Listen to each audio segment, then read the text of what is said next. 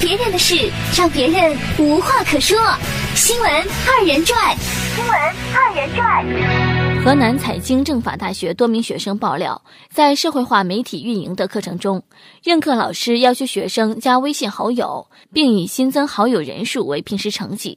学生加到一千零一算及格，加到一千六百六十七个才算满分。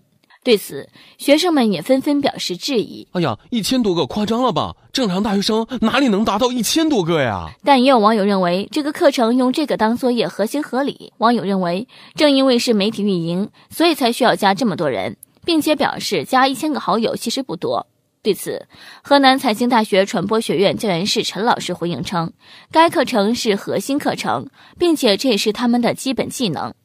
但也表示，如果不想训练，也可以通过其他方式来调整成绩的计算方式。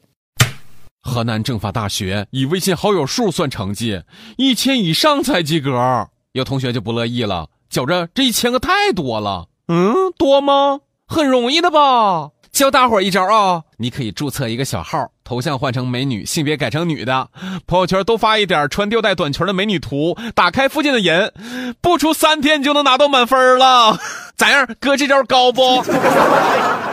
另外呢，想跟咱朋友们说，千万不要看不起那些走路上把二维码怼你脸上求关注的人儿，他们可能是微商，可能是骗子，也有可能是财经政法大学的学生。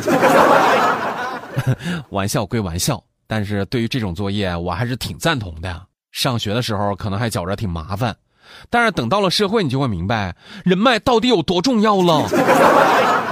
对于这个老师的作业，网友们都是怎么看的呢？艾特，哎呀呀，别抢我橘子说。哎呀，网媒专业本来就是实践性很强的了，不积极运营，光学理论有啥用啊？实践最重要，好吧？这个作业是有点难了，但绝对是合理且符合专业性的。麻烦那些都不知道网媒这个专业到底是干嘛的吃瓜群众，不要随便瞎说，显得你很无稽的了。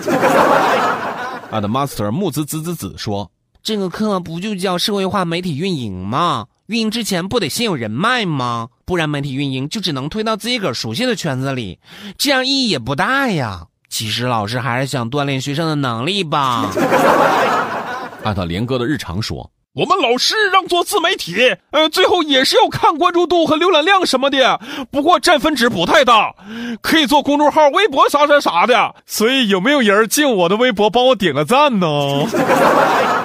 阿达，我是小清新啊，说。作为曾经的公众号小编表示，老师的作业很合理嘛。你大学的时候不好好学技能，工作之后老板让你加一万人，你可咋整啊？这位老师这么强调时间的重要性，不就是想教给你们真正的本事啊？为啥还抱怨呢？